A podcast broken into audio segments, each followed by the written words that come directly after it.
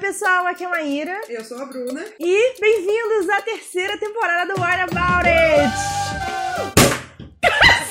Porra!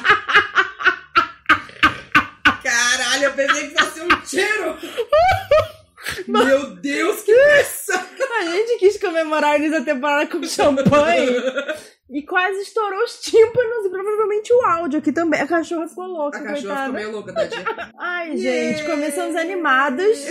E temos mais um motivo pra comemorar, além do início da terceira temporada, que é, Bruna. Não só temos nossa terceira temporada com 14 novos episódios pra vocês, novos convidados, novos temas, novos formatos, como temos agora o Catarse do Wine About It, catarse.me barra Wine About It. Essa temporada a gente quer trazer muito mais coisa nova pra vocês. A gente teve muita ideia, muita coisa que falou, não cabe numa temporada só. É. Então, vamos fazer um catarse. Isso. Então a gente tem agora a página, já tá rolando. E vocês podem apoiar em três diferentes níveis de apoio, com 5, 10 ou 15 reais. E tem várias recompensas. Várias. Vocês podem aparecer com o nome de vocês aqui nos episódios. Vocês têm é, acesso a episódios exclusivos para apoiadores, completamente novos, episódios completos de uma hora, uma hora e meia, duas É, horas. e, e trechos depois também, depois que acabou o episódio, tem aquele chorinho, ainda vai ter um restinho ali. E Bruna, a gente tá fazendo catarse pra gente ser milionária? Oh, meu Deus do céu. não, infelizmente não. Quem é milionário não faz catarse, gente, pelo amor de Deus, sabe? Quem é milionário não precisa fazer catarse, para. Não, mas é porque, gente, é, a gente faz isso com muito amor, a gente adora estar aqui falando e etc. Mas, querendo ou não, tudo isso tem um custo pra ser sustentado. Vinho custa coisa. Vinho também.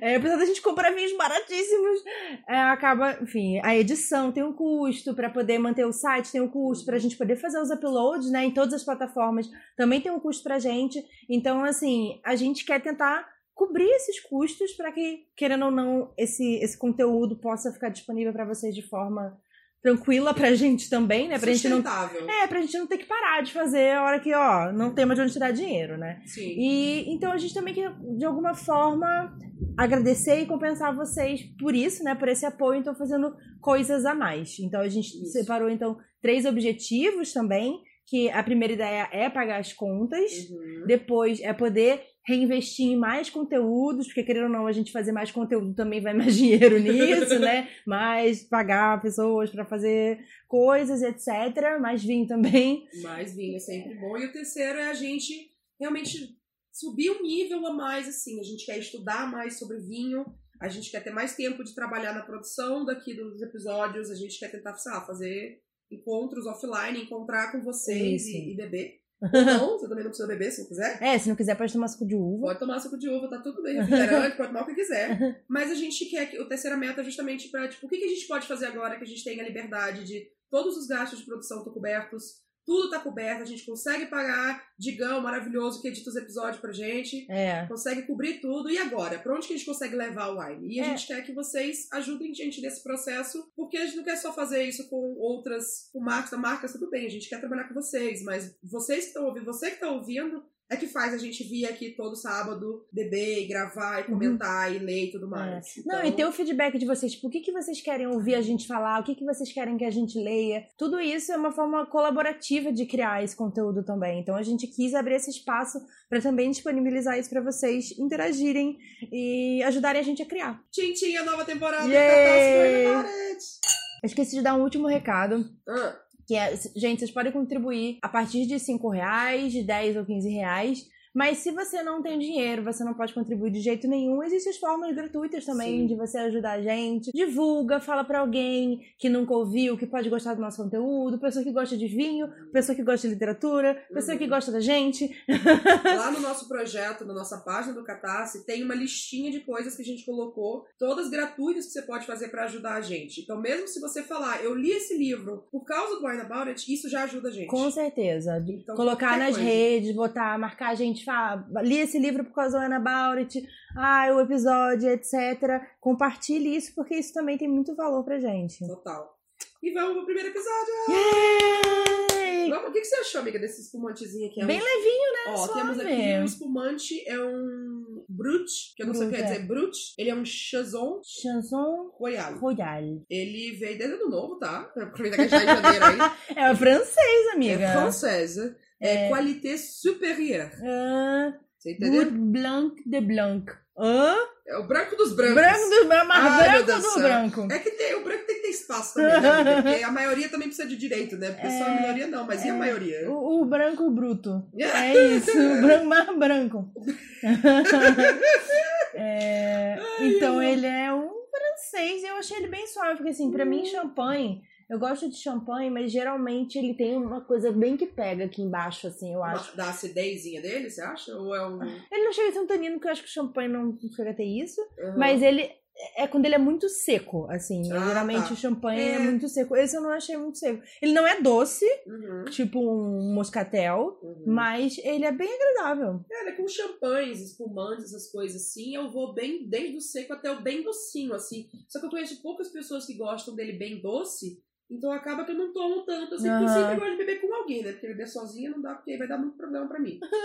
mas, mas eu gosto de uma grande variedade. Pra mim, esse aqui tá bem no meio. Tá bem, é, É exatamente. bem, bem no é. meio, assim, é o gosto mais padrão de, de champanhes e Bem espumantes, agradável. espumantes você pode ver. É. Sei lá, se o mais seco fosse um Chandon Aham. e o mais docinho fosse um moscatel, esse aí tá no meio. É. Pra mim, é. Ele é um bom, é um bom Hum. meio termo, assim, pra agradar todo mundo. Bom, a gente tá aqui bebendo, mas né, vamos sempre lembrar que se você for menor de 18 anos, Não beba, se você for dirigir também, não beba, mas se não for dirigir, for maior de 18 anos, beba, beba com moderação. Show! E qual que é o tema do nosso episódio de hoje? Ah, lógico, a gente tá começando o ano aí, tudo bem que a gente tá em fevereiro, É. mas ainda é começo de ano, tá? Calendário- Feliz ano novo!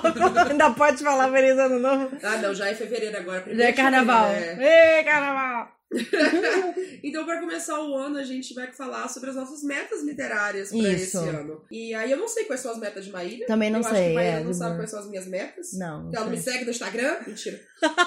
Mas eu até escolhi assim, eu pensei em todas as minhas metas, eu falei, hum, mas eu acho que isso aqui é meta de Maíra. Então, pra não ficar repetitivo, É, eu também pensei isso Eu- também. eu falei, ih, será que vai dar a mesma meta? Fiquei em dúvida. então eu escolhi só cinco, que talvez não Tá. que seja muito diferente de ti, mas Tá. tudo bem. Tá Você bom. tem alguma meta de quantidade de livros lidos? Então, assim? eu tenho a do Goodreads, né? É, eu coloquei a minha do Goodreads aqui como uma meta, porque eu, eu, eu sinto que essa quantidade é a quantidade pra mim, assim, pra ter um ano tranquilo de leituras, Uhum, que é 85 livros. uhum. Que é uma meta. Gente, a gente trabalha com livro, a gente traduz, lê crítico, lê porque gosta, lê pra cá e tal. Faz então, curadoria. assim, isso não é Uhum. uma meta comum no dia a dia, assim. Tem gente que lê mais, tem gente que lê menos, mas, tipo, não fica, ah, eu só leio 12 livros por ano. Gente, 12 livros por ano é ótimo. É incrível. Sei lá, cinco anos atrás eu tava lendo 12 livros por ano. E pra mim eu tava sucesso. Sim. Então, assim, 85 pra mim eu senti que é um, é um bom número, sabe? Eu acho que o quê? Ano passado eu li 94. Uhum. E E aí que você fez aquele especial de um livro 105. por dia. É, né? aquele também, nossa, foi fora da curva, né? Mas, mas eu acho que 85 é um número bom, assim, Uhum. pra eu não ficar, ai meu Deus, Sim. deixa eu ler quadrinhos agora. pra poder. Quadrinhos são incríveis, né? É. Mas, mas eu acho que é um bom número pra mim, é um Sim. número que eu gosto, tá na minha meta do Goodreads. Sim. Apesar de que eu já tô atrasado, né? Eu tô dois na frente, eu não sei porquê. Porque é. você faz curadoria, né, amiga? Você É, que- talvez seja por isso. tá lendo é.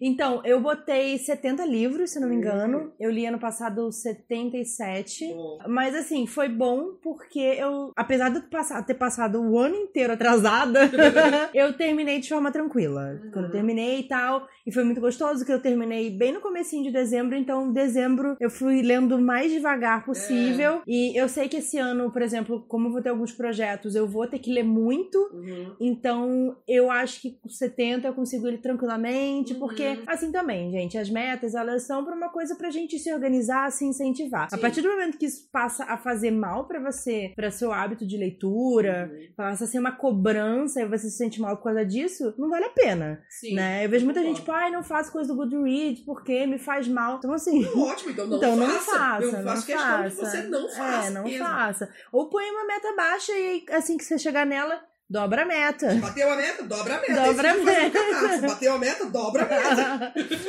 Porque daí você fala, ah, isso aqui eu consegui, então o que, que eu consigo agora, sabe? Então eu acho que, é, como é uma meta estabelecida por você, não tem ninguém te cobrando. Sim. Ninguém vai te dar um prêmio no final. Ninguém, você não vai ganhar dinheiro. Quem você não vai perder nada também se você não bater a meta. Então, assim, seja bom com você. É, como uma pessoa que, que gosta muito de metas e É, é. organizar a coisa e, Competitiva. e ver competitiva, claro. pra mim, meta do Goodreads eu fico. "Ah!" mas, mas acabou que virou muito uma diversão pra mim a meta do Goodreads. Eu acho divertido. Eu acho divertido ele falar: ah, você tá cinco livros atrás. Eu fico. É... Putz, eu tô cinco livros atrás, mas agora hoje em dia eu penso: putz, eu realmente eu não tirei muito tempo pra eu ler Uhum. esses dias. E eu fico: por que eu não tô lendo esses dias? Sim. Será que é porque eu tô assistindo muita série, tô esquecendo de ler, ou porque eu não tô empolgada com isso? Então acaba que ele me ajudou a, a pensar Uhum. sobre meu hábito de leitura mesmo. O que acontece? Você começa a ver É. a última temporada de The Good Place e quando você vê, você não leu nada. Não, Mas- e eu acho assim, eu também tenho.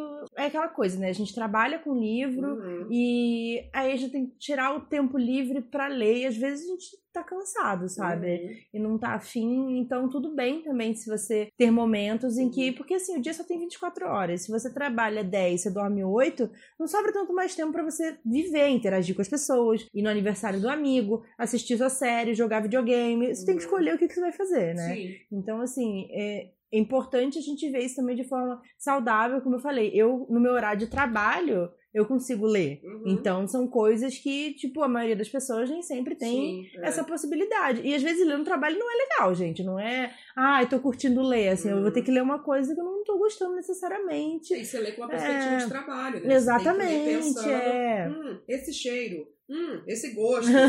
Ou, Não, ah, você esse fazendo uma tá ruim. avaliação e tal. E aí, pô, que nem ano passado eu fiz uma, uma avaliação no livro que era escroto pra caralho. Então eu tinha que ler até o final pra poder dar o parecer. Uhum, Então tem esse tipo de coisa, assim. Então, tudo bem uhum. se você não tiver com vontade de ler e você adiar ler também. Mas eu acho que é essa coisa, assim, o que que é saudável pra você? Uhum. Se pra você é saudável você ter aquele negócio lá, porque ele vai te incentivar a ler mais e tal. Porque eu tava até conversando com o Vitor em relação a isso, que ele falou assim: ah, eu diminui muito a minha meta no Goodreads, Uhum, porque eu ficava muito preocupado em preencher uhum, essas coisas, tipo, li dois livros, li dez livros, li 15 livros. uhum. E aí, o que, eu fazia? Eu não lia livros grandes, porque eu sabia que o tempo que eu demorar pra ler Ah, aquele entendi. livro, eu, ler eu podia ter lido três. Entendi. E às vezes você deixa de ler livros que são enormes e são Uhum. incríveis, porque você vai demorar muito tempo pra ler, e aí Sim. a hora que você terminar, você só ticou um livro, Entendi. né? Uhum. Então, eu acho que isso é uma coisa importante também pra se pensar. Eu acho que a pessoa tem que pensar muito nisso, no tipo de livro pra ler e toda essa coisa da rotina. É assim, se você trabalha com livro, você vai ler mais livros, mas não necessariamente você vai aproveitar mais É. as leituras que você fez. Uhum. Então, às vezes você vai aproveitar os 100 livros que você leu, ótimo. Às vezes você vai aproveitar 5 livros que você leu. Importante, gente, é você ler. Você tá lendo, você pode ler uma página por dia. Eu tô feliz. Se você leu mais do que você leu no ano passado, no, no mês passado. Se você ler um livro que a gente recomendou no Ana About It, a gente vai ficar mais feliz ainda. Nossa, nossa, teve alguém que falou. Ah, eu não lembro agora o nome dela, mas ela falou no Twitter outro dia que ouviu o episódio de Evelyn Hugo Ah, e aí na mesma hora correu e comprou o livro assim. Eu falei, ai, que anjo! Puta merda, que anjo! que E legal. agora eu tô tipo, ai, eu quero muito saber a opinião dela. Aham. Ah, isso é muito maneiro. Ah, é lindo quando as pessoas leem por indicação, sério. Fico Lindíssimo. feliz. Me conta aí, sua segunda meta, amiga. Então. Tá, minha segunda meta, que na verdade é a minha primeira das Ah, desculpa, cinco, é, tá? Né? Que é essa outra foi geral. Que, por que que essa meta aqui eu tô fazendo? Na verdade, assim, ela é uma meta, mas ela também é um compromisso que eu sou, tenho que cumprir de qualquer jeito. Que é ler mais autores indígenas esse ano. Esse vai ser o meu ano de mergulhar em literatura indígena, porque já vou fazer o jabá aqui. E o convite também Uhum. Pra, porque em abril, gente, lá no meu canal, no All About the Book, vai ter um especial de 30 dias é, só falando de literatura indígena. Então, o meu convite é que você que nunca leu na vida um autor indígena, não sabe nem o que que é, o que que tem, onde... Ainda existe indígenas no Nem- Brasil? Você pegue um livro pra ler. Tem um vídeo já no meu canal anunciando O link vai estar aqui na descrição desse podcast, onde quer que você esteja ouvindo. Isso, e aí lá eu já mostro vários livros é, que você pode pegar para ler. Depois, obviamente, eu vou fazer um vídeo explicando mais cada livro, assim, de recomendação por onde começar. Mas lá já tem vários livros. Recomendo também dar uma olhada na Livraria Maracá, que é, que é uma livraria, uma, uma livraria, né, online, que é só livros indígenas, então lá tem muitas opções bacanas. E usando a hashtag Abril Indígena Lit. E aí eu posso acompanhar, porque a ideia assim é que a gente troque informações, que a gente troque recomendações. Bruna vai participar também. Eu vou participar, lógico. Eu tô postando vídeo no canal, mas eu vou participar. Vai Até participar. porque Maíra tá com os livros tudo, eu vou pegar tudo emprestado dela. Vai participar no Instagram dela, Bruna está lendo. Isso aí. Arroba Bruna está lendo. Eu não coloquei isso na minha lista aqui porque eu sabia que você ia colocar. Eu não vou falar duas vezes. né? Obrigada, Bruna, a participar também. Eu queria dizer que eu fiz a primeira contribuição pra esse projeto, porque eu dei o livro de, pra Maíra de Deu, deu, que eu já li, já chorei, já amei. É óbvio que você chorou, amiga. mas é lindo mesmo essa história. É. Mas eu acho que é isso, é uma, é uma, uma literatura hum, que conecta muito pra nós duas, assim, que é Uhum. muito importante pra nós duas e é muito recente esse processo de, de, de se aproximar, de, se, de ver pessoas ao nosso redor valorizando a literatura Sim, indígena sim. também, autores, artistas indígenas. E a gente vê como faz falta É. isso, e quando a gente vê pessoas envolvidas com isso, principalmente pessoas que não são indígenas, nossa, que bom que É. mais pessoas falando e abrindo esse diálogo. Eu tô ansiosíssima pra ler Eliane Potiguara, que eu nunca li nada dela. É, eu tô com o dela lá, Ah. quando eu terminar eu te empresto. Eu quero ler muito os outros do Daniel Munduruku. Munduruku. Eu sempre falo errado. Eu também, eu também sempre falava errado. Agora Eu finalmente aprendi. troco. Eu sempre trocava também. Que doido isso, né? Eu também sempre trocava. Eu quero ler o livro da, da Julie Dorico. Tá, tá É lá também, eu sou muito- Makushi. É, então, tá tudo contigo, né? Sim, eu comprei vou ler- tudo. Vou ler tudo. Muito obrigada, Maíra. Não, mas depois eu vou comprar também, porque a gente precisa dar dinheiro para os artistas indígenas. Isso, Mas todas as informações do Abril Indígena Lit vão estar aqui na descrição do podcast. isso. Nas redes de Maíra, nas minhas redes, na rede de todo mundo que vai participar. Isso. Postem, assim, a ideia é mexer, movimentar a comunidade literária durante o mês de abril para todo mundo que seja que faz conteúdo, que não faz, para todo mundo estar conversando sobre literatura indígena, é, falando opinião, gostei, não gostei, Uhum. recomendo, qual que você gostou e etc. E a gente realmente levantar essa conversa, né? Então esse é o Que objetivo. bonitinho! Maíra vai chorar. Ai, meu Deus, ridícula. Tá, e você, amiga? Qual que é a sua primeira? Minha primeira já foi. Ah, porque eu tá. consegui. Tudo bem. É. A minha segunda foi de ler mais autores independentes. Ah, legal. é, juntando, na real, com o, fato, com o fator norte-nordeste. Hum. Esse ano eu tenho um, projeto envolvendo é, primeiro o Nordeste, depois o Norte, que eu não vou falar ainda, porque preciso montar aí bonitinho. Mas parte desse projeto envolve eu conhecer quem está produzindo é, conteúdo e escrevendo mesmo na carreira de literatura no Nordeste e no Norte, como um todo, como individualmente em cada estado. Então, a primeira parte disso vai ser pesquisar muito esses autores e ver Legal. quem que está movimentando coisa. O que está sendo feito? Mas é só tá? O YA ou não? Vai Cara, ser tudo. Não, assim, de início eu fiz uma pesquisa há um tempo atrás sobre, sobre ah, o mercado editorial no Nordeste e Norte em geral, e tem muita gente fazendo fantasia, fazendo high fantasy. E aí eu vejo que às vezes pode ser muita influência de mercado gringo e de tipo, ah, Game of Thrones, ah, eu vejo que isso aqui vende muito, então eu escrever Aham. isso aqui. E eu quero ver se é é isso mesmo, tipo, a galera fazendo sobrenatural, fazendo elfos e mágicos e universos de high fantasy, de alta fantasia. É, isso vem de um, um lugar realmente de interesse em escrever fantasia ou vem de uma ideia do que o mercado se Hum. interessa? De, tipo, quero fazer parte disso também. Ou da, da própria influência que a gente tem da- na, na nossa cultura, né? De uma cultura externa, Então, né? porque o que eu vi por enquanto, pouquíssimos eu, eu pego do- da cultura daqui mesmo, assim, Uhum. geralmente lendas e tal.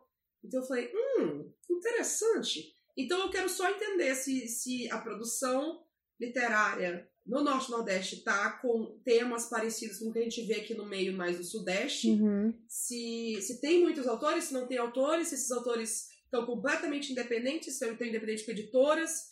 Então eu vou ter que pesquisar muita coisa. Eu vou ter que Sim, pesquisar muita, sim. muita coisa. Então botei que esse ano eu preciso ler mais autores independentes. Eu tô até com uma lista assim bem grande. Legal. E se você estiver ouvindo isso aqui, você for escritor do Norte e Nordeste, manda e-mail pra gente. Sim. Manda pra mim no, no bruna.wineaboutit.com.br porque eu quero conhecer o trabalho de todo mundo. Eu não sei se eu vou conseguir ler todo mundo, mas eu espero que eu leia o máximo que eu puder. Uhum. Então, autores independentes, né? Eu acho que, que o mercado ainda precisa crescer muita coisa. E É, muita gente e, entra no e é mercado muito cru. complexo, né? Exatamente. É assim, eu, pra ser honesta, eu, como booktuber. E como autor independente, por enquanto. É, pois é. E exatamente, acho que booktuber, que é um aspecto, Uhum. escritor independente e pessoa que trabalha no mercado de livros, né? Que a pessoa que vai comprar esses livros, Uhum. só não publico, mas enfim. Eu consigo ver várias, várias etapas Uhum. e várias formas de você enxergar a produção independente, que ela pode ser muito legal. Uhum. E depende muito da pessoa, É. sabe? Com quem você tá trabalhando. Assim, não é. Ai, depende se a pessoa escreve bem ou não. Óbvio que a pessoa escreve bem ou não é uma, é uma coisa importante. Mas também escrever bem é um conceito que é uma coisa que você pode ir melhorando conforme você escreve. Sim. Mas essa consciência do escritor de que uma crítica ao trabalho dele não necessariamente é para ser uma coisa é, negativa, no sentido de que, tipo, ai, você é um lixo. É, editar um livro não é um pecado Uhum. e que mexer no seu trabalho é importante. E eu acho que às vezes essa noção da, da necessidade da edição ou da necessidade, tipo, não é só você ter uma boa história. Porque muita gente tem uma boa história. O mercado editorial em si, e não o, o- o ato de escrever e de criar histórias, o mercado editorial, ele é comercial. Se você quer escrever um livro para as pessoas lerem, para você criar uma carreira como isso, isso vira um trabalho. Partir do momento que vira um trabalho, você tem que racionalizar isso. Então, você vai ter a liberdade de escrever a sua história, mas essa história vai ter que ser mexida por outras pessoas. É, mesmo como autor independente, é importante que ela seja mexida, porque é a coisa, se você tem só uma perspectiva naquela história, e isso vale tanto pro, pro processo de escrita, quanto personagens, quanto narrativa que for, o quão realmente completa e enriquecedora é essa história para você e para quem sim. vai ler. Então, eu acho que entender esse lado comercial e ter essa noção do mercado editorial, eu, eu sinto que falta em muitos autores do Norte e Nordeste por causa da centralização do mercado para o Sudeste. Ah, mas eu acho que independente em geral, amiga. Assim, Não, pode ser, talvez você tenha essa geral. perspectiva que eu não tenho, que é Norte e Nordeste. Mas, assim, do meu perspectiva de pessoa que trabalhou com autores independentes, foram poucas vezes que eu Uhum. consegui falar assim: olha, não, não dá dinheiro pra mim, paga um editor. Uhum. E a pessoa não ficar brava comigo. Não, total. Né? Mas eu acho que a, a diferença que eu sinto é porque, por exemplo, uma pessoa quando, quando é daqui do Sudeste, vamos dizer, daqui de São Paulo ou do Rio, é daqui ou disso, ela fica, bom, tá, então se a pessoa for esperta, ela vai atrás de um curso, ela vai atrás de alguém e tal. É mais fácil ela encontrar esse curso, Ah, ela sim. ir num evento, ela conversar, ela ir na Bienal e alguém realmente pegar o livro dela, ou pegar o contato dela e interagir com isso. Quando você tem um mercado em que não rola muito dinheiro, não rola muito investimento, não Uhum. rola procura, esse mercado aqui de baixo já tá muito cheio de gente, então para que, que eles vão procurar para fora? Claro. Porque, né, tem tanta gente aqui, com Sim. certeza vai ter gente, alguém fazendo uma coisa nova. Então isso, isso falta, sabe? Não quer dizer que quem produz do Norte e Nordeste não sai coisa boa, mas às vezes é um processo mais devagar, às vezes é um projeto muito mais solitário, que aí você Uhum. tem que ralar muito mais para ir atrás disso. Sim. Você tem que se mudar para São Paulo, às vezes não tem condição de mudar para São Paulo. Uhum. Então eu acho que tem ramificações diferentes, mas eu acho que essa falta de noção do mercado é realmente um problema É. geral, assim. É, eu Geral, acho que é uma falta certeza. de noção da escrita profissional. Uhum, É de você saber que a hora que você terminou, botou lá, escreveu lá, fim, uhum. não acabou a tua história. Você ainda tem que. Mal começou, É, verdade, né? exatamente. Foi, você só acabou a primeira etapa, porque depois você tem que revisar ela toda, você vai passar por um editor, você vai passar por um preparador, você vai Uhum. passar por um copy, você vai passar, entendeu? Você depois vai ter que reescrever um monte de coisa, Uhum. e aí depois é, ainda vai ter uma coisa final, que é pra ver se um acento. Então, assim, E isso é só a escrita. Isso é Ainda só a tem toda a escrita. preparação do livro como coisa, tá, e qual vai ser a capa? é. E como que a gente vai é, fazer o marketing disso? E como que vai vender? E como que você vai falar? E como você vai É. se posicionar? Então, E dependendo de onde você estiver, você vai ter chance de escolher o artista que faz a capa. Dependendo de onde você estiver, você não pode nem escolher a capa. É a capa que o marketing decidiu. A Laura tava falando isso, que o do Last Eight, Uhum. eles nem consultaram ela, só mandaram, entendeu? É, e às vezes você vai ter que fazer isso, vai ter que abrir mão. Ah, de- Nem o título ela que escolheu. É. Então, assim, dependendo da editora, Autor dependendo do título, mercado. tá, gente? Lembrem-se é. disso.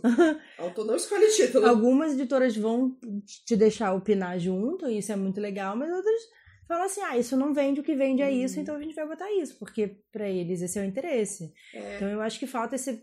E assim, e como o episódio da Diana falou aqui incrivelmente, Uhum. e se puder ouçam se você é um autor independente, porque ela fala muito da estrutura do mercado, é óbvio que falta acesso a essa informação, Aham. né? E eu acho que a gente, estando no mercado, a gente tem que estar sempre trazendo essa informação. Mas também vão atrás da informação. Sim, total. Sabe? Pesquisem como é que é o processo. Sigam pessoas que, que trabalham no mercado, Uhum. que sejam Porque, assim, o que. Se eu recebo e-mail de pessoa falando assim, ah, lê meu livro, viu o seu canal, a quantidade de e-mail que a editora recebe e publica meu livro deve ser, assim, três vezes mais. E assim, desculpa, eles não vão publicar seu livro. Uhum. Se você falar, oi, publica meu livro, tá aqui meu livro. Segue o PDF do meu livro na DM do Instagram. né? Então, assim, não, não vão, gente. Não faça isso. Mas que É. também não chegue pro público e fala, lê meu livro. É. Vai ser ótimo pra você. Tá bom, querido. Tá. É, Vou- segue aqui meu livro em anexo. Aguardo a resenha. É, nossa, guarda a resenha. Se tem uma frase que me dá raiva, é aguardo a resenha. Nossa, mas a gente tá entrando em outro buraco aqui, mas Tá. enfim. Eu quero, Comentando as metas, é, né? eu quero ir atrás de autores independentes. Ponto. Vai ser Ponto. show. Show. É, minha próxima meta: ler pelo menos cinco livros não anglófonos. Olha, bom. Mas em idiomas não anglófonos? Escritos, pode ser traduzido, obviamente, em português. Ah, tá. não, mas é escritos lá, né, originalmente. Não, eu não sou poliglota. É, Ainda. ainda. Não, escritos originalmente em, em línguas não anglófonas. Isso é muito bom, é uma coisa que eu, eu, eu busquei fazer ano passado também, mas acabou que ficou perdida no meio da minha vida. mas, mas é engraçado como a gente vê diferença, né? Na, É. na Pra quem não sabe o que é não anglófono, é que não seja originalmente escrito em inglês. É, então, Então, nada de Inglaterra, Estados Unidos. Alguns países têm inglês como idioma oficial, tipo a Índia. A Índia tem inglês É. oficial, Nigéria também. oficial, mas não necessariamente vai ser tudo escrito no mesmo estilo que colonizadores ingleses. É, é. dizer.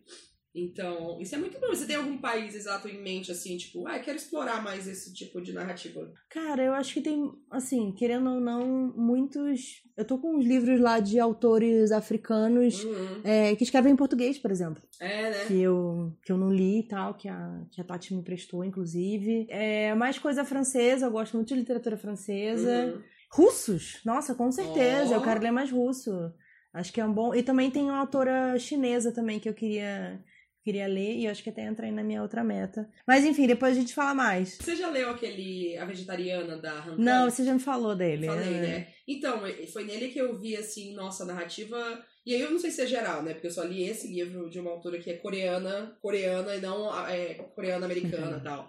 De descendência coreana, enfim. Mas, nossa, é muito diferente. A Hum. estrutura da história é muito diferente. E todo, todo mundo que lê, assim, eu fico. Você não gostou? Mas por que você não gostou? Porque às vezes é isso, a gente não, não percebe o quanto que essa estrutura narrativa faz diferença na Não, história. total. Você leu Os Novos de Inverno ainda não, né? Não, não li. Eu tenho muita vontade de. É, francês. É francês, é. E ele é muito legal, assim. Quando eu quis colocar ele no turista, foi por isso também. Porque eu queria que as pessoas vissem o livro de fantasia Uhum. jovem Aham. que tivesse essa nova ideia de narrativa que não Uhum. fosse exatamente essa ocidental padrão e etc. que a gente tem, principalmente americana. É, então, eu vejo pelas minhas leituras, como eu tenho a planilha, né, que eu faço todo ano, e na planilha tem lá países, da, a nacionalidade do, do autor, da autora, enfim. E, cara, por mais que eu leia muitos países, assim, 40%, 50% ainda é Estados Unidos. E eu acho que às vezes é muito do AIE isso, porque Não, com vezes... certeza. Que é o que é- mais entra no mercado, né? É, é o grande mercado, é um gênero que eu leio muito. E aí eu fico pensando o quanto que, que, sim, às vezes a gente tem pessoas não brancas de outros países com ascendência, né? Mas que acabam entrando dentro do, do estilo de narrativa dos É, Estados Unidos. É. E eu fico pensando quanto que isso influencia, né? Mas é uma ótima meta, amiga. Eu tô até curiosa, assim, tem fora disso aqui. Sim, inclusive, isso foi inspirado pela Bárbara Moraes. Ah, nossa, a Bárbara realmente Faz é uns dois anos ela tinha falado sobre isso. Ela tinha, acho que ela postou no Twitter sobre isso. Uhum. E aí eu mandei um e-mail pra ela muito louca. Bárbara, não sei o que, me desculpa ser maluca, não, não, não, mas. E aí eu fiz uma lista de livros russos, de livros. Não, não. Uhum. E a ideia era, tipo, no ano passado eu realmente mergulhar Uhum. nisso, mas eu acabei não lendo nenhum. E na verdade, assim, o, o desafio dela era livros de fantasia Ah. não anglófonos. Isso é muito legal também. Tipo, o que que outras é, culturas teriam a dizer sobre fantasia? Sabe? Isso é muito interessante. Porque bem eu acho que é isso. Às vezes a gente tem pessoas com descendência de outros países, Uhum. que, mas estão dentro da narrativa americana. Então, mesmo que tragam elementos da cultura, É, a narrativa a ainda narrativa ainda é. é. Eu tô abrindo aqui a minha planilha do, do ano passado, só pra eu É, eu tenho que pegar essa planilha aí. confirmar esse dado. Ah, está disponível em judamiranda.com.br planilha de leituras. Olha, 2020? 2020 independente de leituras 2020. Arrasou. Cara, ó, 55% do que eu li ano passado foi Estados Unidos. Eu li Caraca. Austrália, eu li Singapura, eu li Brasil, Canadá, Irlanda, Inglaterra, China, Rússia, Cuba, Nova Zelândia. Mas 55%, ainda 55. foi Estados Unidos. Caraca. De. Quantos livros que eu li? De 103 livros que eu li. Ah, 55 ainda foi Estados Unidos. Nossa. Bizarro, né, cara, quando a gente para e pensa. É, É muito bizarro. o nosso mercado ainda é muito, né? Ainda vem muito de lá, né? Porque é isso, é um mercado muito grande, que dá muito dinheiro e é muito fácil, né? Falar de Não, e que já foi testado, né? Já deu certo lá, É, então Mas pode dar certo aqui. Tem gêneros que, que dá uma quebrada, assim, por exemplo, quadrinhos, é, a- o mercado francês, de Francês. é muito forte, Aham. né? Então é engraçado que alguns, alguns gêneros, alguma coisa assim, dá uma variada até. Sim.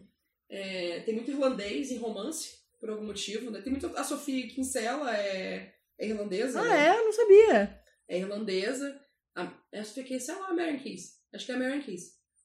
Marion Keys, desculpa. É o do Melancia, Sushi, Uhum. Férias, enfim. Tem alguns nichos, assim, que você vê que tem vários autores de um certo país. Aham. Ah, o mercado de romance filipino, né? Sim. Ficou muito forte nos é. últimos anos, então é engraçado a gente parar pra ver isso. Mas beleza, eu acho ótimo, amiga. Eu ia fazer um, um gancho de uma próxima meta, Ah. né, que você falou logo no começo, que é a minha ideia é participar mais de projetos literários temáticos, Uhum. como abrir o Indígena Lit, como o Asian Lit Bingo. É a minha próxima meta. Ah, amiga! Participar do Asian Bi- Bingo Lit. Então, Lit tem- Bingo. Eu, eu Esse vejo ano. É em maio. É em maio, né? É. Aí, ó, abril, maio, vamos já Uhum. fazer um calendáriozinho de Sim. projetos, hein, gente? Mas é uma coisa que eu olho acontecer e eu fico animada. É, eu naturalmente já, já procuro isso, assim, sem ser no mês temático, mas esses meses, esses projetos temáticos, Uhum. são muito importantes pro público geral, Claro, sabe? claro. Quando a gente trabalha no mercado é muito mais fácil a gente ficar atenta a isso, até Sim. porque é uma coisa importante pra gente. Mas são muito importantes esses projetos e, e é Hum. engraçado como a gente vê pessoas que nunca participaram de algo assim, nossa, procurei, que diferença, e Sim, que é. legal, e que massa que tem isso. Então eu quero participar do Lit Bingo, do Abril Indígena Lit, do Bingo Lit Negra. O do- legal dos bingos é porque eles te, fazem é, sair da sua zona de conforto Uhum. e procurar e te mostrar também a diversidade que tem no tipo de histórias, Sim. né? Então, assim, já faz dois anos já que eu participei do Bingo Lit Negra, pro 2018, 2019. Sim, eu também. É, e o Asian Lit Bingo eu ainda não participei, então por isso Uhum. eu quero participar. E legal de você pensar no Asian Lit Bingo é que você inclui aí também autores indianos. Sim, é. sabe? A gente é, é às muito. vezes pensa na Ásia como só o leste É, asiático, né? é. Mas Tem também a é. parte sul, né? O Sudeste Asiático, você É. pega Malásia, Taiwan, Singapura, Uhum. Índia, Myanmar, sei lá, você É. pega muitos países. Paquistão. Então, muita coisa. É. Eu tô ansiosa pra isso. Tem um livro é, que encaixaria no, no Asian Lit Bingo, que eu tô muito ansiosa, mas eu não sei se ele vai sair nessa época a tempo, que é o, é, é o, é o livro do Eid, que é uma coletânea de vários autores muçulmanos Hum, comemorando o Eid, que é um feriado que tem depois do Ramadã. O Ramadã é um período de jejum na, na religião muçulmana. é, e aí ele termina com o Eid, que é um grande feriado de tipo de, de todo mundo se senta e come pra caramba, aí é uma grande festa, é muito feliz, é muito animado. E aí vários autores muçulmanos vão se juntar e escrever histórias sobre o Eid. Legal. E aí eu, eu amei a proposta desse livro. E aí ele entra como, como Asian Lit Bingo, só que eu não sei quando que ele vai sair, porque eu não sei ainda quando é é o. Ramadã esse ano. Mas é um que eu tô muito ansiosa. Ah, que legal. Vai sair o livro da Maureen Goon também, né, aqui no Brasil. Sim, É. lança em março. Em março, dá tempo pra fazer o Lit Bingo, então, quem quiser. Sim. Eu não sei como é que ficou em português, mas... É um lugar só nosso. Um lugar só nosso, Maureen Goon. É, Vai sair pela editora seguinte. isso. Show. Vamos fazer uma pausa então agora? Vamos fazer a pausa? Deu tempo pra pausa? Uhum. Já deu tempo pra pausa. Vamos fazer a pausa. Voltamos, vamos lá para a segunda parte das nossas metas literárias para 2020. Isso.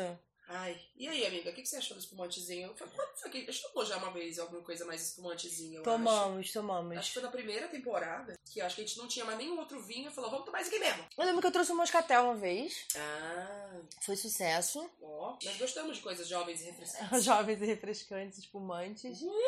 E esse aqui, como ele tem leve docezinho, também é gostoso, né? É, eu acho que o que a gente falou no começo do episódio vale, assim, ele é bem um meio termo entre É, doce e seco, acho que ele é bem geral. é, ele não é super doce. Então, Não é que nem aquele, aquele lá que você tomou com a Tati, lá que vocês ficaram doidona. Ah, é, não. Aquele lá é bem doce. Nossa. Esse a gente não tomou ainda no episódio, né? Porque a gente Não. descobriu ele durante nossas férias. É. Eu vou trazer ele um dia aqui pra um episódio. Gente, esse vinho, eu não sei o que acontece. Esse vinho, ele não tem um álcool muito elevado. assim, Ele é tipo até Tem pouco- sim, ele era 14%. Não é, amiga. Ele- Eu lembro que ele não era um álcool super maior assim do que a média. Ele era, tipo, normal. E aí ele. e- Mas ele e ainda era super doce. Era mas super ele doce. bate assim no nível. Eu falei, que que é isso, gente? Que absurdo. Sabe? A gente ia Bateu bem. dois garrafas por episódio e o negócio batendo com garra- meia garrafa. Tá, então assim, a minha meta aqui de. A próxima era participar do Asian Beat Língua esse ano. Tá. Então vou pro próximo, que Tá. é ler mais fantasia. Lê mais fantasia. Ler mais ó. fantasia. Eu amo ler fantasia, mas eu acabei ficando muito eh, no contemporâneo, que não é Uhum. problema nenhum, que eu adoro também. Mas eu. E principalmente a alta, fanta alta fantasia, eu não gosto de falar, mas assim.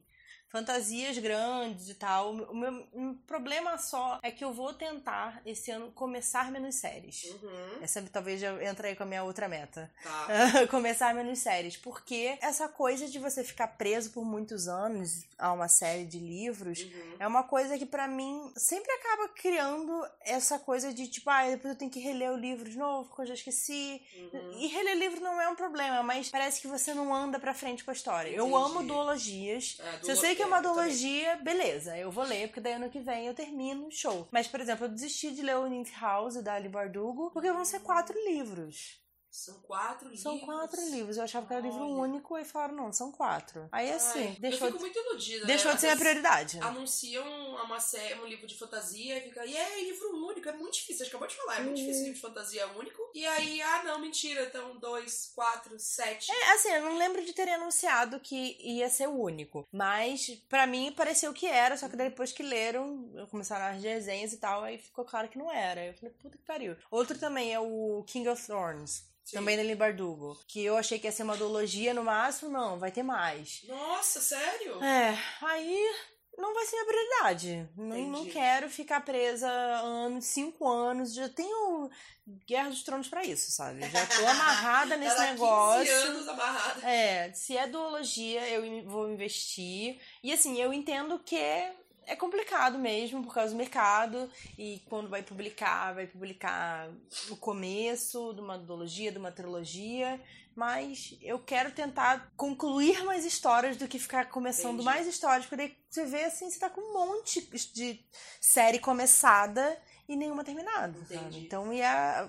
quanto que você armazena dessas histórias? É, não, isso é muito complicado, porque é isso, né? A gente tem o fator mercado. Então, às vezes, É. o autor precisa de mais livros pra poder contar tudo que ele quer contar. Às vezes, o mercado pede por mais livros, Sim. o autor nem queria, mas é o mercado. Às É. vezes, ele, sabe, tem alguma coisa pessoal e demora muito tempo pra lançar É, outro é. livro. E não dá pra julgar, tipo, ah, você teve um problema mental e aí você passou um ano precisando ficar sozinho pra depois Sim, escrever. sim. O que até é melhor, às vezes, vai sair um livro melhor, mais coerente do que você Total. ter que. Que nem o último livro lá do.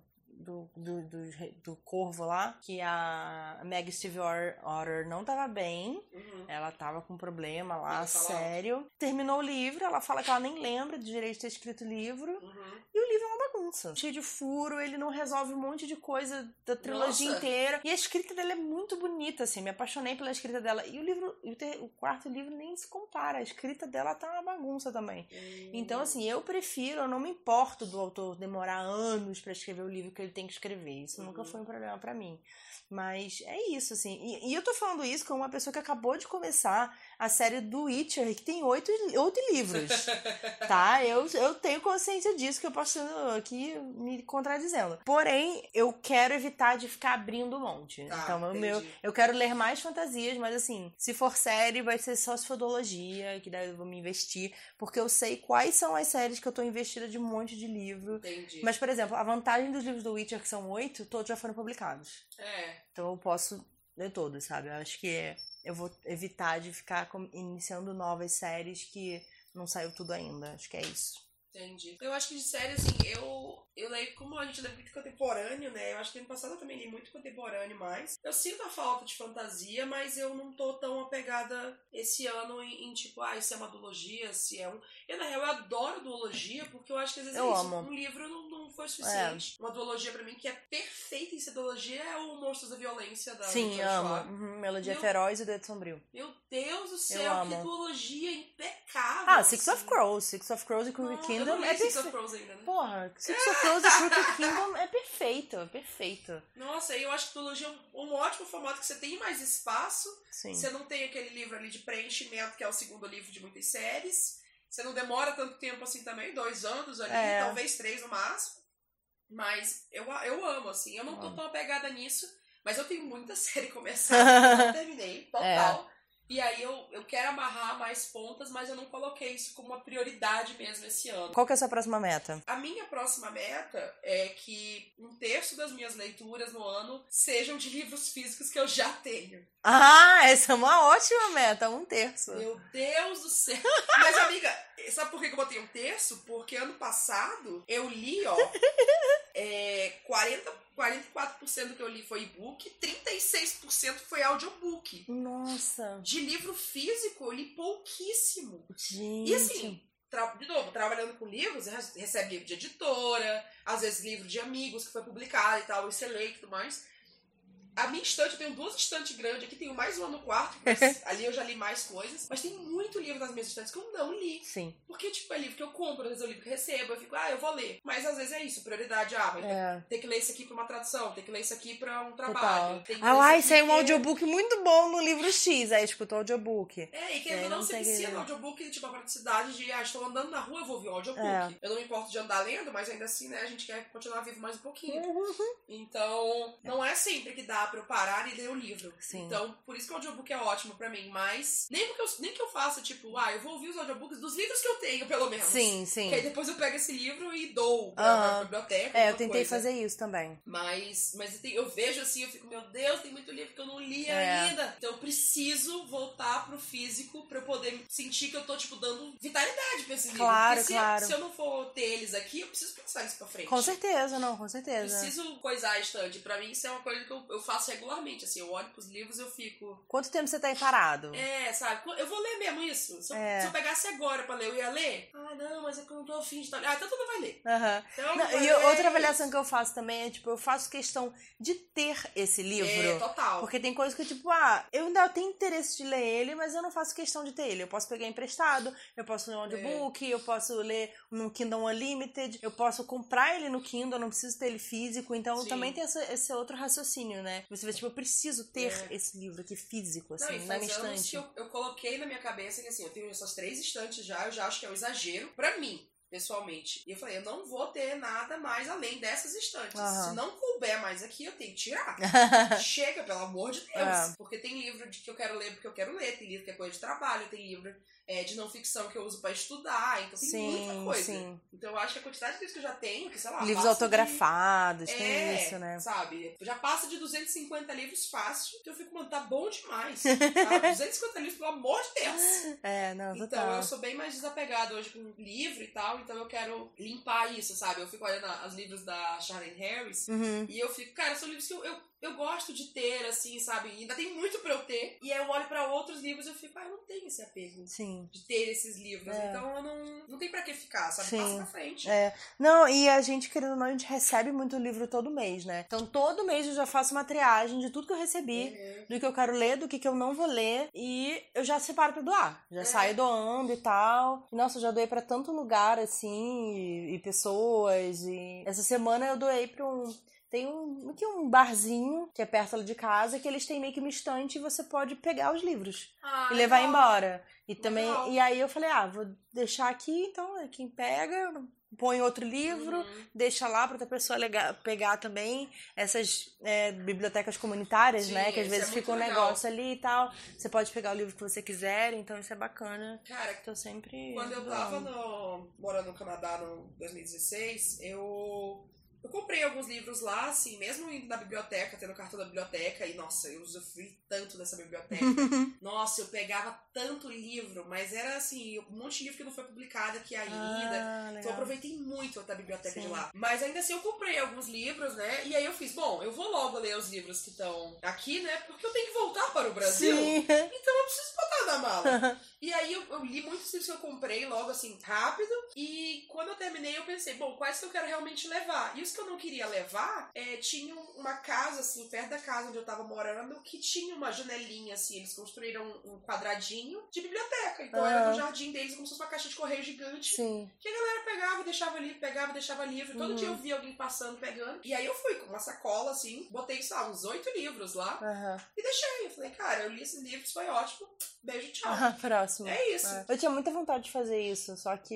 Eu também, só que num espaço. Eu pensei em É. fazer isso aqui no meu prédio já. É, eu sabia? também eu pensei em fazer na calçada ali, mas, sei lá, consegui autorização pra montar um negocinho de madeira ali Então, na frente. eu pensei no- dentro do prédio, sabe? Com os Uhum. moradores do prédio. Porque tem um espaço aqui atrás, assim, que é vazio. E eu já vi, tipo, tem muito idoso que mora no meu prédio. Uhum. E aí, às vezes, o idoso desce pra pegar um sol, né? E eu vejo cuidador, cuidadora descendo com eles e lendo. Às vezes eles mesmos lendo Uhum. e tal. Eu falei, será assim dá pra fazer uma estantezinha Aham. e deixar, assim, ali por perto? Porque passa gente ali, é perto da, da- do elevador, que muita gente circula. Aham. Ia ser legal deixar uma bibliotecazinha. E aí eu posso botar um monte de livro meu lá, quem quiser pode botar. Botar, ah, esse é do apartamento tal, sei, só pra poder, depois se a pessoa quiser pegar de volta, não sei. Mas eu vou falar com o zelador do prédio pra ver isso aí. Porque eu acho muito legal esses projetos É. de, de biblioteca comunitária e de fazer o livro girar, sabe? Sim. Livro pra ser lido várias vezes, eu acho. Então, deixar ele encostado aqui não faz sentido. Sim, é. Mas enfim, tomara que eu leia mais livros físicos pra poder fazer essa limpeza aqui na minha, nas minhas Na estantes. estante. Próxima, a sua última meta, né? Minha amiga? última meta Última meta, vai lá. é que eu acho que o Wine vai me ajudar com isso. Ó.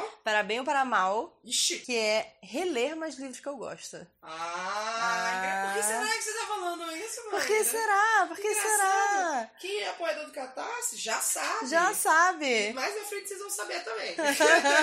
É. Olha só, eu acho que o Wine vai te ajudar com isso. Vai me amiga. ajudar com isso. Você quer contar? Não. Deixa. Deixa. Deixa, vai, não vai demorar muito, não. Ok, mas uns três episódios as pessoas vão descobrir. Entendi, tá. Deixa aí o suspense. Mas tem uma, uma trilogia que eu tô querendo reler esse ano, porque vai ter Uhum. uma série dela. E aí tem uma booktuber aí que gosta muito de ler fantasia. E eu tô Hum. combinando com ela de talvez esse ano a gente reler juntas, então também aguardem. Mas é isso, assim, eu gosto muito de fazer releitura. Uhum. A, inclusive a Tereza do. É Tereza Reads? Eu nem lembro mais o, o canal da Tereza.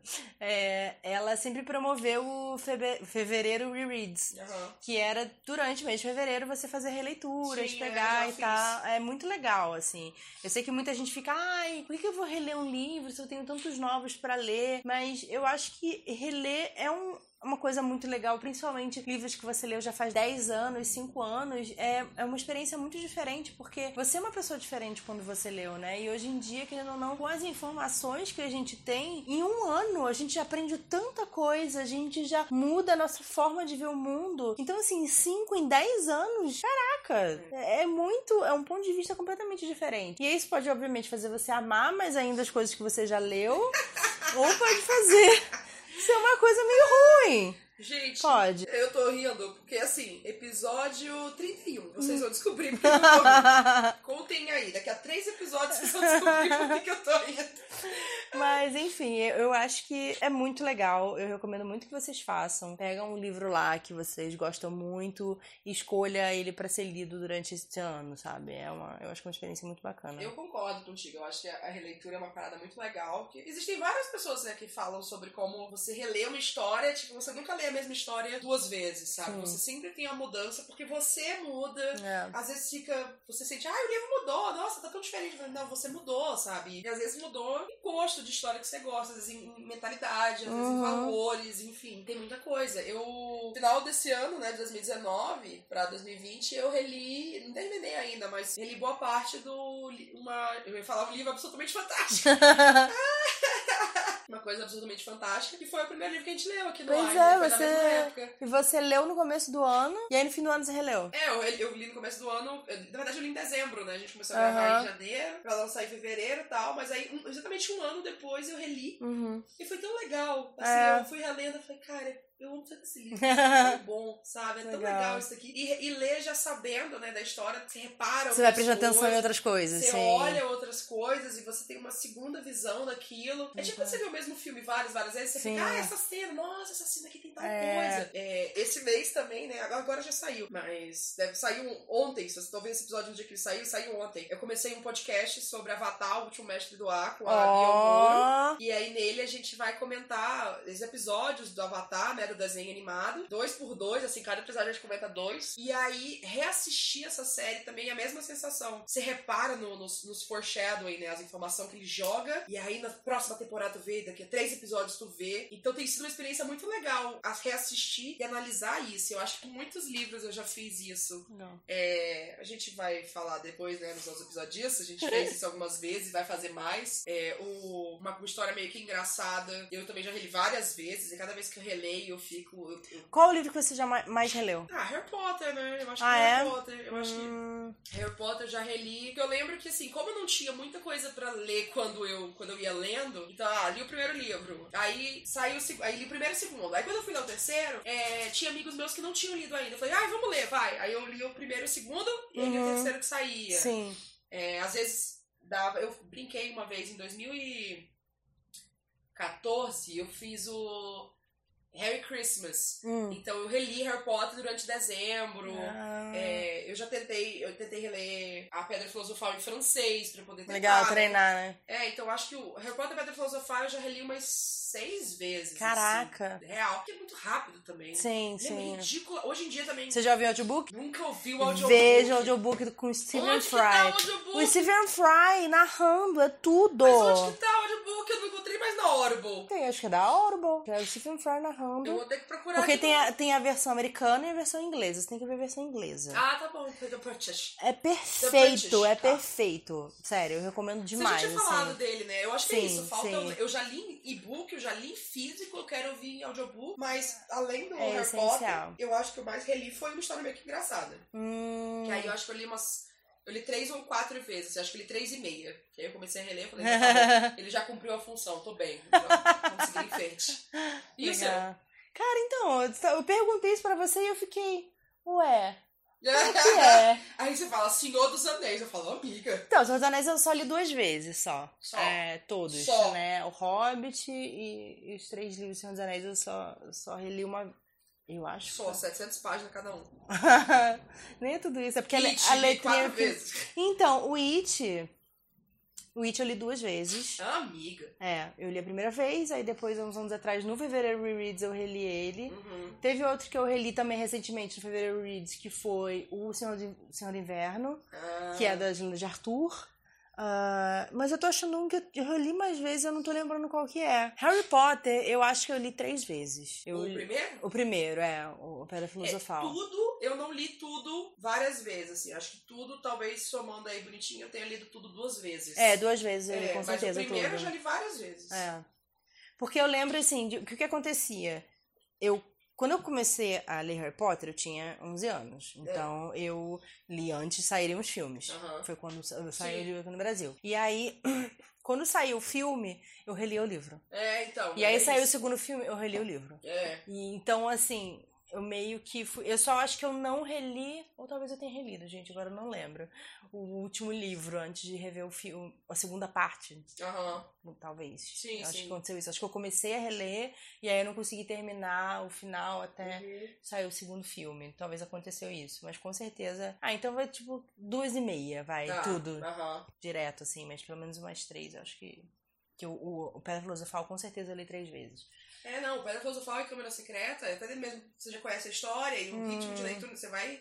Porque não, você lê um pouco mais rápido hoje em dia do que Sim. você leu há um tempo atrás. Aham. Então, é um dia, assim, tranquilo. É. Tranquilo. Se você tirar umas seis horas. Ah, eu reli agora pela terceira vez Jogos Vorazes. Eu fiz o, o Hum. vlog, né, de, de leitura. Jogos Vorazes foi a mesma coisa. Eu li pela primeira vez, não tinha saído. Os livros nem tinham sido publicados no Brasil ainda. Aí, quando veio o filme, eu reli de novo Jogos Vorazes. Uhum. E agora, essa foi a terceira vez que eu, que eu reli. Então, Entendi. foi também foi uma experiência muito legal. Se você quiser saber o que eu achei, já saiu o vlog de Jogos Vorazes em Chamas. E agora, em fevereiro, sai o Dia Esperança. Olha. Só, É. fazendo os vlogs de leitura, que linda. É, e eu vou comentando capítulo a capítulo. Então, se você tá com preguiça de saber o que acontece no livro inteiro, você pode assistir, cada vlog tem uma hora. Vai, amiga, sua última. Minha última meta, que é uma meta que já foi bem marcante pra mim no ano passado, é, eu adaptei ela pra esse ano. Ano passado eu não, eu evitei ler autores é, que consideram homens cis brancos. Uhum. E geralmente no caso são héteros, né, também. Mas eu botei isso como regra porque eu comecei o ano, aí eu li o livro, aí eu vi que tinha... Mas homens cis gays, você não leu também. A minha coisa era no mais do Brancos, homem no branco, caso. é. Entendeu? Então, assim, por exemplo, homem gay, homem branco gay, por exemplo, eu li o livro do Vitor, o escrito em algum lugar. Uhum. Eu li o do Vitor, eu li outro, que eu não lembro qual foi. Mas a- é, eu comecei bem mais firme, tipo, não vou ler! Mas aí o Vitor lançou o, o- o e-book dele, aí eu falei, ah, vai se fuder, eu vou apoiar meu amigo. Mas é, foi porque eu peguei logo no começo do ano, assim, nos primeiros dias de janeiro, eu tava com essa ideia, eu falei, ai, não sei. Aí eu fui ler um quadrinho, Deus do céu, Hum. que quadrinho podre! Eita! Amiga, mas era podre! Qual que é esse? É, Brianna, chefe, não sei o que lá. Eu te digo, eu vejo depois, eu te falo. Ah, Era do Sam Sykes, que ele é um cara Ah, eu assim. sei, eu sei. Ruim? Nossa senhora! O que, que é o negócio? Gente, eu vejo ele no Twitter sempre, a comunidade, o Então, não sei- falando. Eu não sei se ele, se ele fez o roteiro e aí cagaram. Cara, pra mim é um livro racista, é um livro elitista, é um.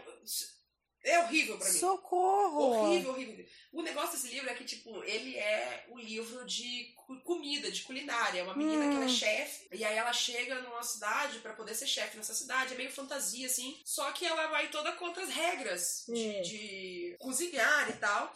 Só que todo mundo ama a comida dela. E aí ela chega e tem uma chefe lá, que ela é meio que meio, meio cobra, assim. Ela tem uma pele mais escura, essa menina é loura, branquinha, pequenininha e tal. E essa chefe, todo mundo fala, ah, ela é muito ruimzinha, ela é muito séria, nossa, não mexe com ela. E, e ela faz uma coisa muito tradicional, assim. A culinária dela é muito tradicional no sentido de, de, sei lá, é como se fosse ah, comida de mãe, assim. É uma coisa muito... é, você vê que é uma coisa cultural. E essa menina vai totalmente contra e, e elas têm uma, uma batalha de cozinhar, enfim. Essa, essa personagem que é meio cobra, ela tem uma pele mais escura, ela tem um visual que eu fiquei muito associada com uma pessoa não branca Uhum. puxando assim pra negra. E aí, como ela era retratada assim, como ela era colocada como vilã da história, Hum. eu fiquei muito incomodada. E ela falando, eu ficava, bom, eu sei que ela é pra ser vilã, mas no caso eu acho que ela tá certa. eu acho que tá meio errado isso aí.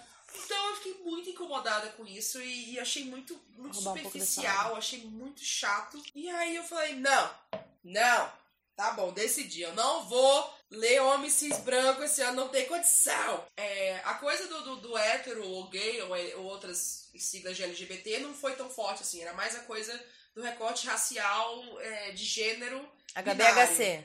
HBHC, é. Uhum. Então eu não li eh, esse ano, eu terminei o ano um pouquinho mais tranquilo, eu li alguns do, do Rick Riordan, né? Que é Sim. o ato, o, epítome do homem hétero branco dos Estados Unidos e tal. É. Só que ele, Ele é é um gay. queridinho. Ele é gay? Liguei. Ah, ele é gay? Ele é gay. Ai, amei. pra mim, eu achei que ele era hétero. Não, acho que ele é gay. Ah, então ótimo. Então É. coube tudinho certinho. É.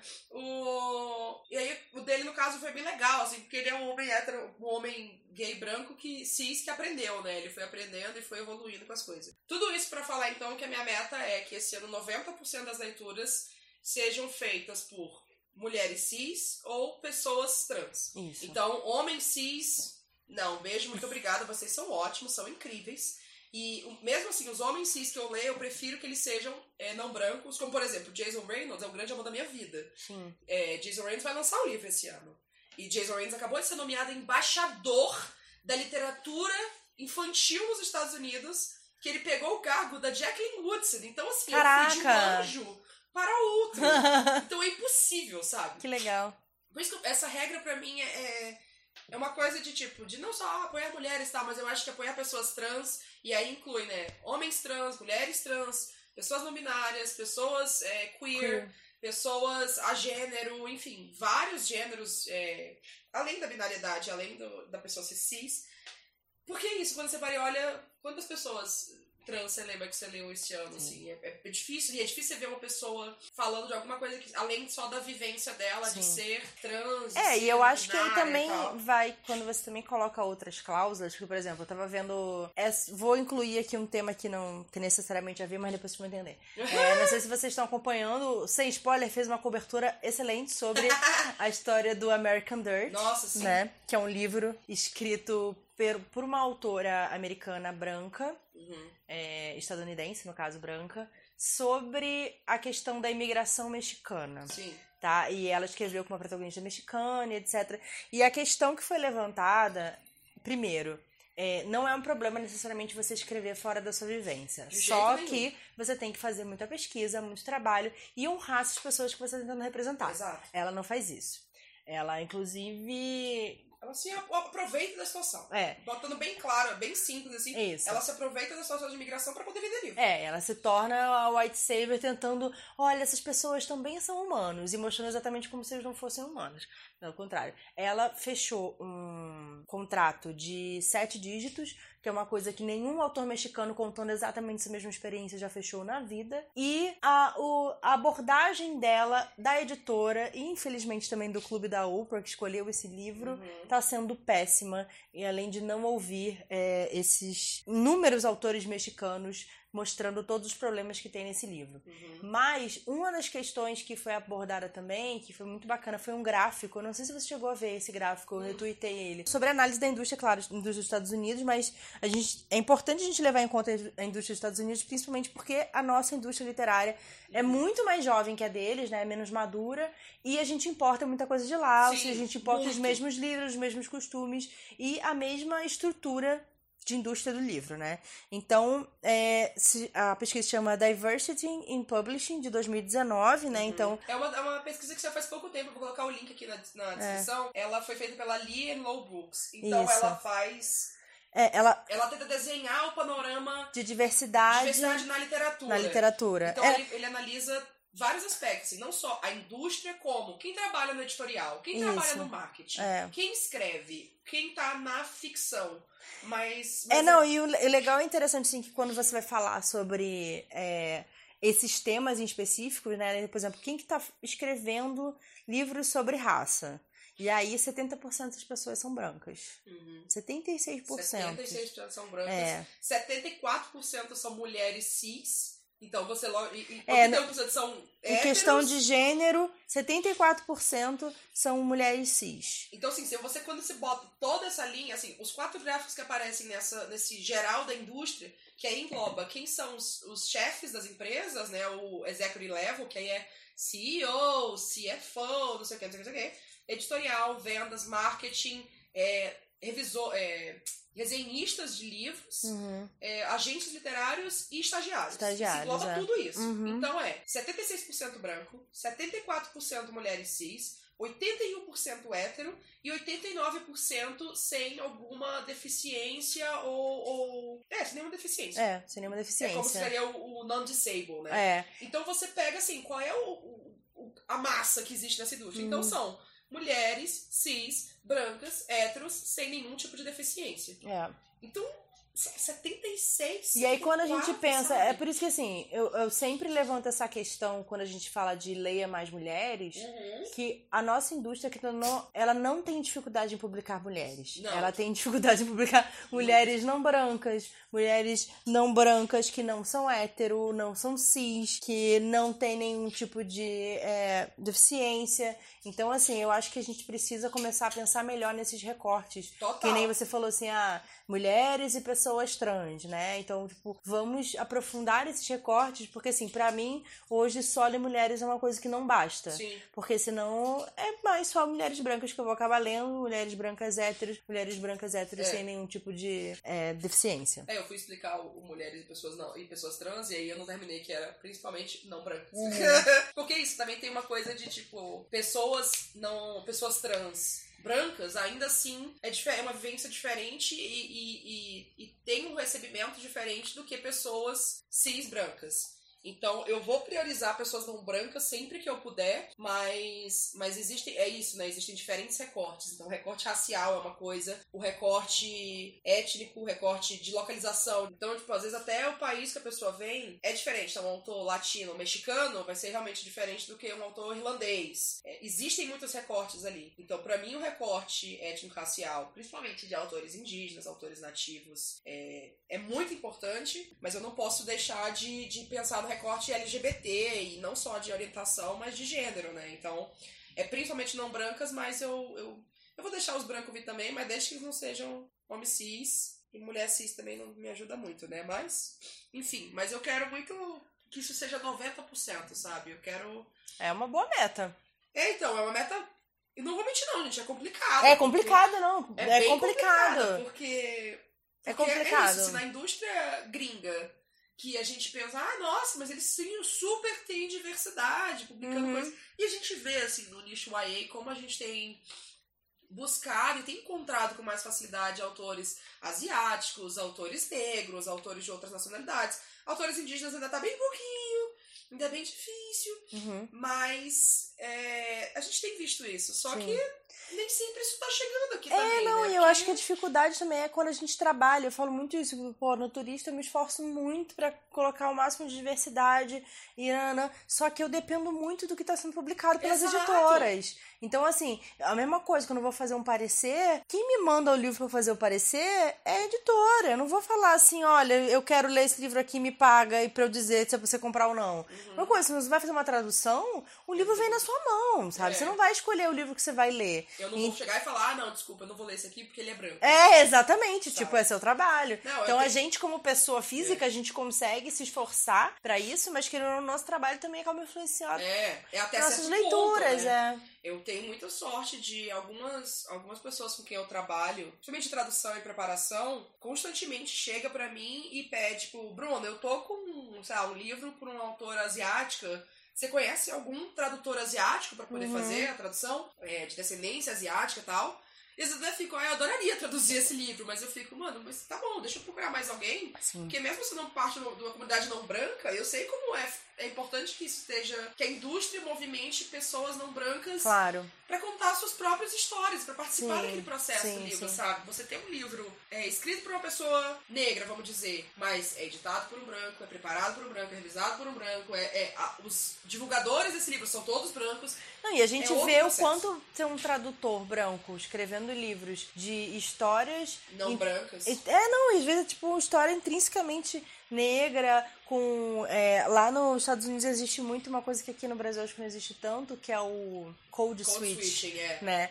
Que é Eu uma nunca- coisa. Eu nunca consegui traduzir isso ainda, eu tenho muita vontade de É, então, pensa aí. pensar nessa tradução de code switching. O code switching, ele é essa coisa de. ah, no Us, por exemplo, eh, tem um exemplo legal disso que é, pô, é uma família negra que eles já meio que se deram bem na vida, né, e tal, pô, estão alugando uma casa maneira e papapá. Então, eles têm o que seria o, o dia- entre aspas, o dialeto branco, né? A Michelle Obama fala sobre isso também É, no livro dela. dela é muito É. legal ela falar disso. E aí, quando aparecem lá os possíveis invasores, ele muda, ele faz o code switch. Ele fala a língua que seria a língua da, da quebrada, né? Uhum. E tal, pra meio que tipo. O, o, invasor, que ele também acredita ser negro, ver ele como um igual e não Uhum. querer atacar ele, né? Então isso, isso é mais o Jordan Peele sendo incrível. Cara, isso é muito engraçado porque isso me lembra um jeito que eu explico muito isso. E lógico que não, não é exatamente, mas é um jeito muito fácil de explicar. Quem não, não mora no estado em que vive, é que eu falo com o nordestino principalmente, quando você tá, tipo, em algum lugar e você escuta assim o sotaque da pessoa, você ouve uma coisinha assim, um égua.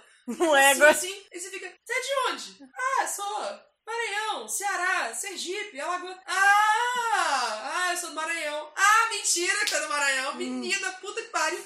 E aí começa, aí teu sotaque fica mais forte, aí tu fala mais égua, aí tu, a mesma coisa, aí tu vai puxando. Então o sotaque parece que, porque, ah, eu estou com um igual, meu. Sim, E eu já falei muito isso. Quando eu estou ao redor de paulistas, eu, eu sinto que meu sotaque fica mais contido. Porque senão, ah, onde é que você é? Nossa, Maranhão, é longe, né? Nossa, Longe, como né? que é lá? Nossa, pessoas maranhenses, né? Ai, muito bonito. Meu Deus do céu. Eu fico, ai, Gente, é muito interessante. Uhum. É, é, um jeito, não é a mesma coisa, tá, sim, gente? Sim, é, mas, mas é um é, exemplo. É um, é um exemplo, assim, essa, é. essa coisa do sotaque. É tipo é. encontrar brasileiro na gringa. Você tá sim. aqui todo performado na gringa, bonitinho, aí você estudou um brasileiro, aí você fica, e aí, Brasil? Ai, caralho, Corinthians! Vai Corinthians! Nem é corintiano. Essa é meio que uma definição bem fácil de code switching, code só que num nível muito é. mais Não, e quando você tem uma pessoa que não tem noção nenhuma disso, uhum. nenhuma vivência disso, até assim, de entender, né, cultura estadunidense que tem isso, para traduzir um livro pro português... Dá merda, gente. Dá merda, Dá você merda, perde muito... Merda. E, e, fica claro, assim, né? Quem, quem só entende de tradução vai falar assim, nossa, incrível essa tradução, arrasou, né? Parabéns, prêmios. Mas quem entende da vivência vai falar, caralho, que bosta. Olha, mas quem entende de tradução também não vai falar bem, não, não sei, tem gente que elogiou. Então, assim, eu, eu e Bruna falando em códigos. Eu acho é. Eu acho que eu vou terminar minha taça aqui e a gente pode concluir. Mas essa pesquisa da, do Diversity in Publishing é muito interessante. É muito, muito interessante. É bom vocês lerem tudo, assim. Ela é, ela é em inglês, mas ela é bem ilustrada. Então, é bem fácil de digerir tudo. Que uma coisa que eu acho muito interessante dela é porque quando você vai ver os estagiários, né, os interns, é muito diferente. É. Você vê muito mais diversidade, você vê muito mais pessoas Sim. LGBT em questão de gênero, em questão de sexualidade. Então, é muito curioso ver como exige, existe essa vontade do mercado de mudar, mas ela tá no nível mais baixo de, é. de, poder. Não, e tem uma coisa também que é muito interessante, que eu vi uma matéria completa, né, analisando esses dados uhum. e falando também de como, por exemplo, a indústria é, literária, né, lá que o publishing tava traduzindo na minha cabeça aqui, né, hum. lá dos Estados Unidos, acontece principalmente em Nova York. Ah, total. Nova York é um lugar caríssimo para se morar. Uhum. Então, a maioria dos empregos que são dados para estagiários lá da indústria são muito mal pagos Sim. ou não pagos. E quem que pode trabalhar assim? Quem tem condições já. Quem, quem já, já tem condições. Quem pode morar em Nova York e não receber nada por um trabalho? Entendeu? Então, assim, já isso um já é, já é uma barreira imensa para as pessoas entrarem no mercado literário. Então, isso é muito importante a gente pensar também. Isso é uma coisa que se, se reproduz em São Paulo, com Exato. certeza. É, eu acho que assim, a gente fala do eixo Rio-São Paulo, mas acho que São Paulo é, é, Sabe, muitas editoras grandes estão ou em São Paulo, no Rio, mas ainda sinto que São Paulo é mais. Ah, porque é São Paulo, uau, São Paulo. Gente, morar em São Paulo não é barato, tá? É. Não é barato, não é fácil. E... É, lugares mais caros, né? Eu adoraria que essa pesquisa existisse no mercado brasileiro. Eu ouvi essa pesquisa e falei, hum, será? Não, é uma pesquisa bem intensa, assim, porque são todas as editoras, né? Todos os, os, os top 5, né? Top 5, da, é. Big Five, é. que são os cinco maiores grupos editoriais lá, que seria aqui no Brasil se fizessem com, sei lá, Companhia, Letras, Record, Record, Intrínseca. Intrínseca, Sextante. Que rouco. É, acho que o Rouco é. Gutenberg não chega a entrar, né? Rouco assim, eu entra. acho que deveria entrar, porque aqui não são só cinco que são os é, é. coisa, né? Mas eu acho que tem essa, essas editoras com maior nome, assim, mais conhecidas, seriam. Collins também agora, tem no Brasil. Mas eu acho que é isso, amiga. A gente terminamos nossas metas literárias, são metas ambiciosas, algumas. Sim, sim. Algumas a gente tem igual. Muitas com análises profundas é, então. sobre a meta. Mas é pra isso que a gente tá é. aqui, né? Se não for pra beber, analisar Analisar, filosofar, não é mesmo? E agora a gente vai encerrar. E quem é apoiador da gente já sabe que agora tem o Momento Ressaca, uhum. onde a gente vai passar mais uns minutinhos conversando. E a gente vai contar, eu acho que a gente pode contar então o que, que é essa meta aqui que eu botei de releitura que o Wine vai ajudar. Ah, acho que a gente pode sim, porque essa galera já vai saber, né? É, eu acho que é uma boa, hein? Eu acho que é uma boa. Então, assim, se você é apoiador do Catarse, a partir de 10 reais por mês, você vai poder acompanhar esse momento ressaca. Você vai receber no seu e-mail esse link para poder ouvir o momento ressaca, em que o que, a gente fala depois que o microfone é desligado. e que a gente tá acabando a garrafa já, eu tô olhando até torto aqui pra garrafa. Amiga, muito obrigada por mais uma temporada obrigada. que a gente vai começar agora. 14 episódios pela frente. um já foi, faltam 13. E onde que a gente encontra. Onde que as pessoas encontram a gente, Maíra? Em todas as plataformas de podcast. E no Twitter? No Twitter, arroba Winecast. Não, WineAboutItCast. Meu Deus do céu. Três temporadas, é. Brasil. Três Não temporadas. sigam a gente no Winecast. Sigam a gente no WineAboutItCast. Ai, e no Instagram? WineAboutItCast. Muito bem. Yes. E no Catarse? Hum. Amiga! catarse.com.br barra... amiga. Eu tô inventando. catarse.me barra wineabout. É isso, gente. Quando a Maíra começa a errar os links e tudo, a gente sabe que é hora de acabar. Hum. Então no Twitter eu tô como arroba Brumiranda, a Mai tá como Mai underline Sigvalt, S-I-G-W-A-L-T. Arrasou. E no Instagram ela tá como arroba About the Book, que nem a música da Megan Trainor. E... Só que parafraseado. E eu tô como arroba Bruno está lendo. Esse foi o primeiro episódio da terceira temporada do Wine About It. Até a próxima. Yay! Tchim, tchim.